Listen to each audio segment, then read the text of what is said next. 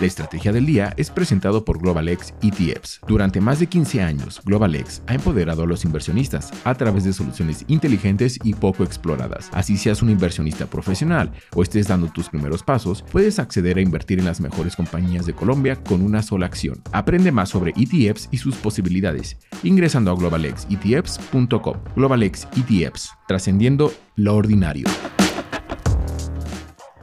Muy buenos días, yo soy Daniel Guerrero, los saludo a nombre de María C. Suárez y les doy la bienvenida a esto que es la Estrategia del Día Colombia. En la agenda de hoy tenemos el balance de la Bolsa de Valores de Colombia en el 2023, los aumentos del pasaje de Transmilenio para el próximo año y el corte de cuentas del sector comercio en diciembre. Active la campana para recibir las notificaciones de cada uno de nuestros episodios.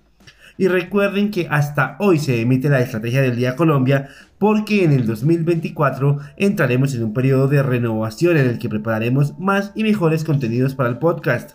Sin embargo, no dejen de estar atentos a las redes sociales de Bloomberg Línea porque allí avisaremos cuándo será nuestro regreso. ¿De qué estamos hablando?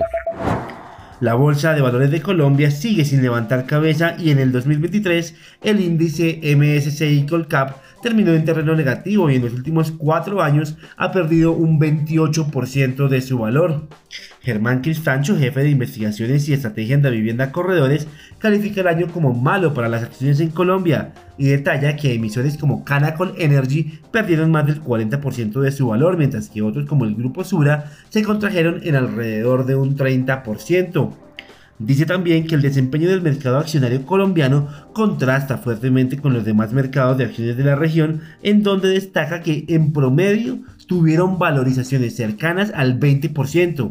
Estuvieron liderados por Brasil y hubo países como México donde el alza fue del 16%. Sin embargo, Colombia sigue en terreno negativo. A pesar de que desde 2021, tras la pandemia, el mercado está esperando que el rebote de las acciones colombianas, las expectativas de 2024 son positivas porque a juicio de Cristancho, las acciones en el país están muy subvaloradas. No obstante, aclara que ese desempeño positivo esperado para el próximo año dependerá del desempeño económico del país, de cómo se resuelvan las reformas del gobierno en el Congreso, pero también de lo que suceda con la liquidez del mercado. Esto pensando en una eventual reclasificación a mercado frontera. Lo que debe saber. Y ahora tres temas que debe tener en cuenta para la jornada de este viernes. El primero, el dólar en Colombia terminó el 2023 en su nivel más bajo de todo el año. Así las cosas, la tasa representativa del mercado que estará vigente hasta el próximo 2 de enero del 2024 es de 3.822 pesos. El segundo, este viernes 29 de diciembre es la última oportunidad para concertar entre empresarios, gobierno y sindicatos el incremento del salario mínimo para el 2024. Luego del vencimiento del primer plazo para la definición, el pasado 15 de diciembre, la ministra de Trabajo Gloria Ramírez se reunió de forma individual con las partes para tender puentes y acercar posiciones. Centrales obreras y gremios empresariales solo tienen hasta el próximo 30 de diciembre para definirlo y si llegada esta fecha no hay pacto, el gobierno nacional tendrá que definir el alza por decreto. El tercero, el pasaje de Transmilenio subirá 150 pesos en 2024. Así lo dio a conocer el alcalde electo de Bogotá, Carlos Fernando Galán. Con este aumento, la tarifa para los usuarios de este servicio de transporte público pasará de 2.950 pesos a 3.100 pesos. Asimismo, Transmilenio aclaró que los ajustes en la tarifa del pasaje no corren por cuenta de la entidad, sino que la empresa solo presenta opciones de aumento para los estudios de parte de la administración, las cuales definen cuál será ejecutada en los próximos días. El negocio de la semana.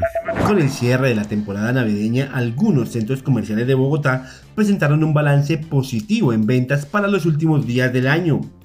Solo en la noche de Navidad, comercios minoristas alcanzaron ventas por 1,2 billones de pesos, representando un aumento del 20% en comparación con 2022, según reportes de la Cámara de Comercio de Bogotá registrados por el diario La República.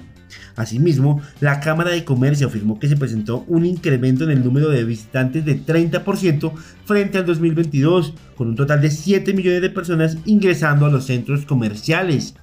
De esta manera, estos establecimientos alcanzaron ventas por 900 mil millones de pesos, lo que representó un aumento del 25% con respecto del año anterior. Según la Federación Nacional de Comerciantes, FENALCO, el sector de comercios minoristas y centros comerciales esperan cerrar ventas por 15,2 billones de pesos durante todo diciembre. Y recuerden que hasta hoy se emitirá este podcast porque entramos a un periodo de renovación y haremos una pausa en las emisiones de la Estrategia del Día Colombia. Sin embargo, no dejen de estar atentos a las redes sociales de Bloomberg Línea porque en el 2024 vuelve María C. Suárez con toda la información económica y financiera.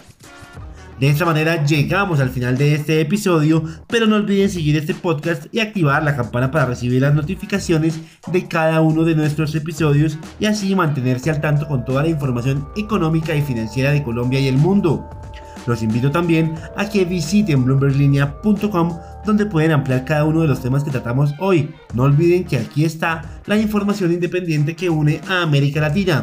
Nos escuchamos de nuevo en el 2024. Esta fue la Estrategia del Día Colombia. Dirigida por María C. Suárez, producido por Arturo Luna y Daniel Hernández. Que tengas buen día.